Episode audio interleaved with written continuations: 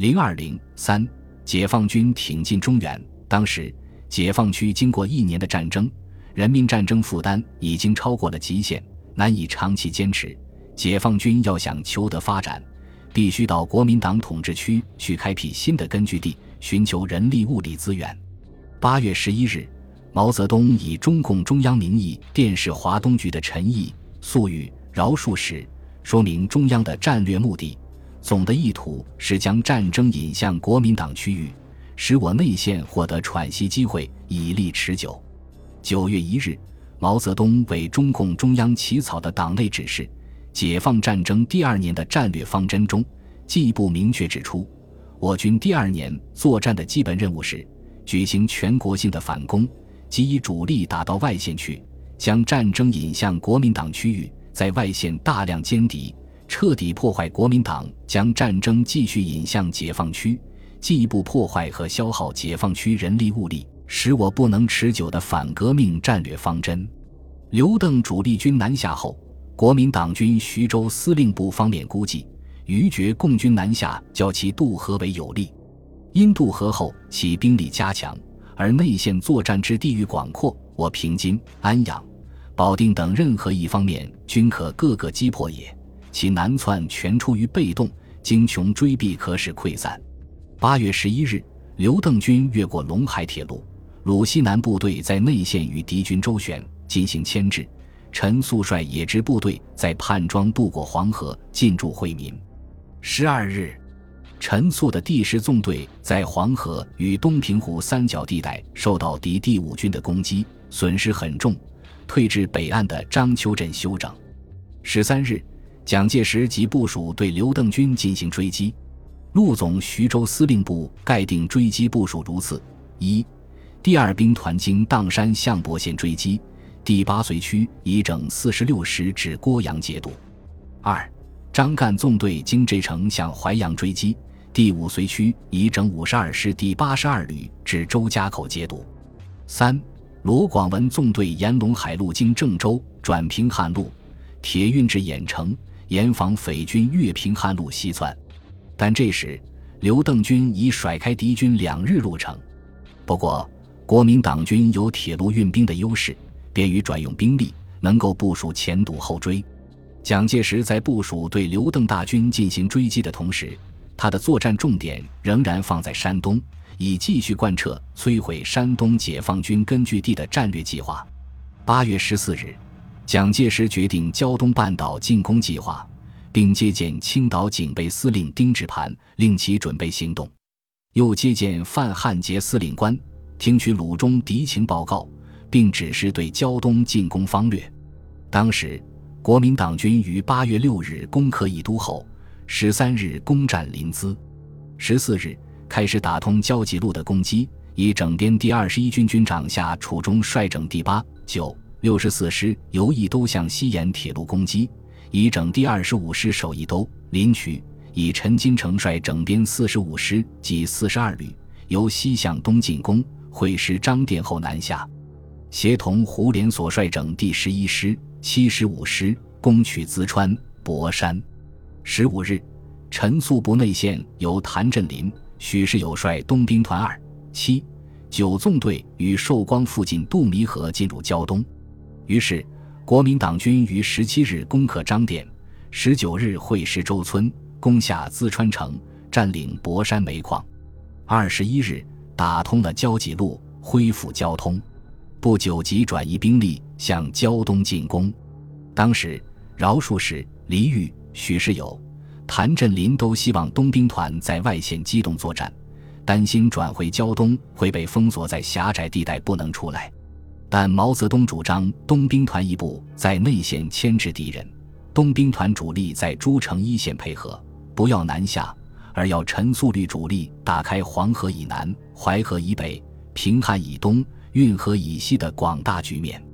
十六日，刘邓军已进抵淮阳、丹城间，将一百零五榴弹炮密地掩埋，准备轻装前进。十七日，全军克服重重困难。开始通过二十公里宽、遍地淤泥的黄泛区。十九日，全军渡过沙河，进抵商水、项城、沈丘、富阳西地区进行休整。此时，刘邓向全军正式宣布跃进大别山的战略任务。鉴于前进途中还有多道河流阻隔，国民党军追兵紧逼，部队再次轻装，把重武器和车辆就地掩埋或炸毁，争取速度，提出了“走到大别山就是胜利”的口号。刘邓军以不惜一切牺牲的代价实现既定的战略任务。刘邓军渡过黄泛区后，蒋介石为防止刘邓军向西南挺进，于十九日命令八十二旅开出马店。整八十五师开雀山，整六十五师开长台关，命令王敬久部迅速接替太和防务，另驻合肥的第八绥靖区司令夏威主力移防固始、黄川，令第五绥区张轸守红河。二十日，蒋介石判断刘邓军将经上蔡西进，张轸等则认为刘邓军不会到此方面来，必往南去。顾祝同原定八十五师开正阳。三列车已到雀山，蒋为防阻刘邓军越铁路西进，命令八十五师速开上蔡，于是又返回遂平。八十五师一来一往，延误了超越阻击的有利时机。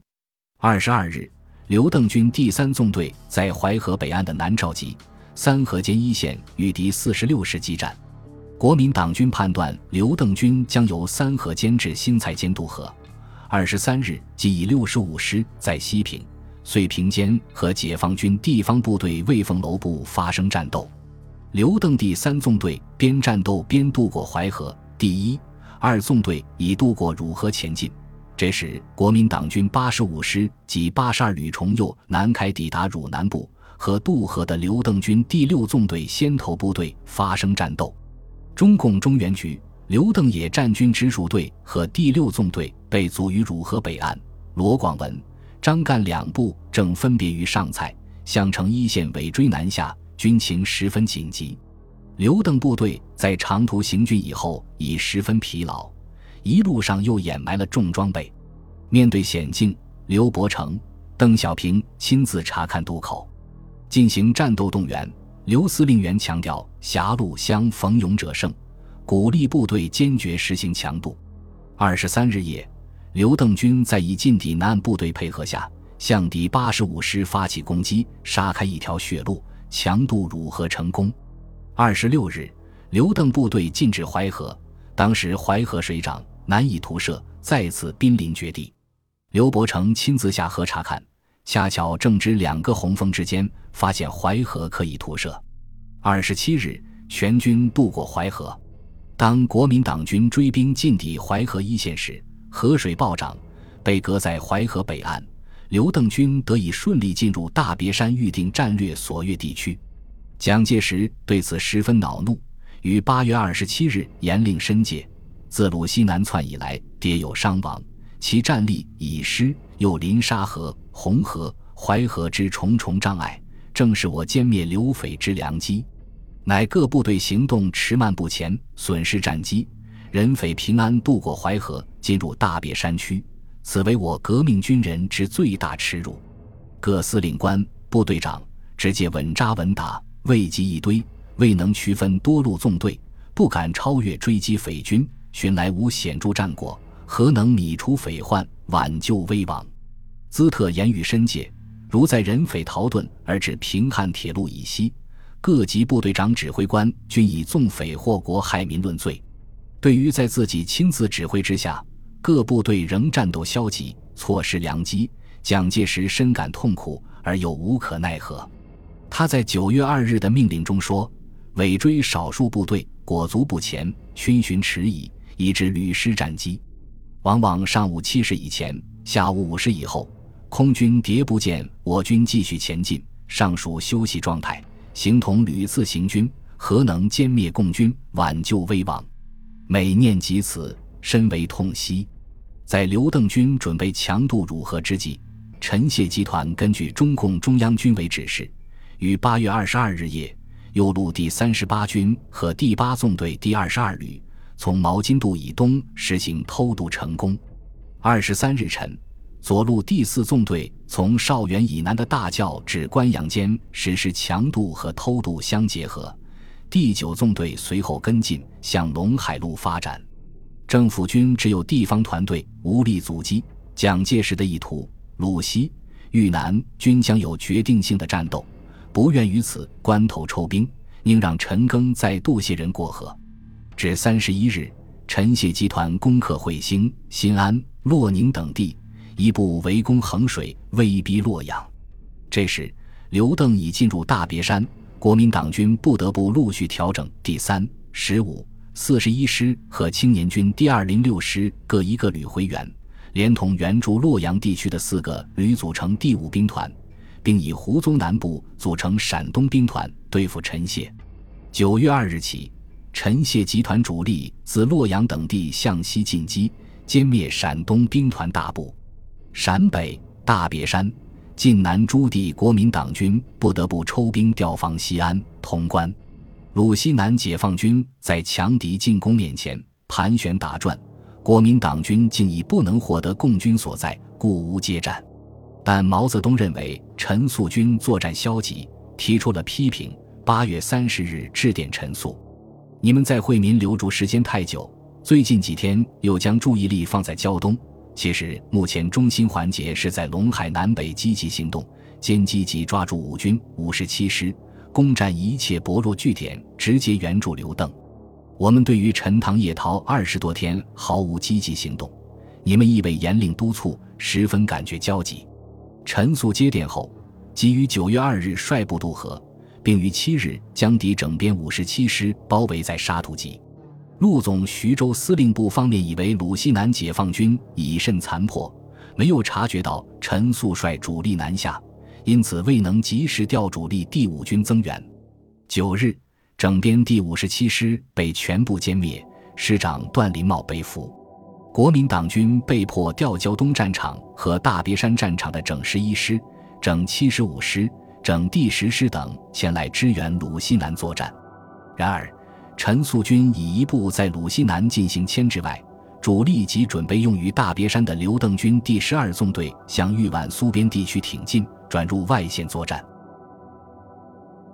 本集播放完毕。感谢您的收听，喜欢请订阅加关注，主页有更多精彩内容。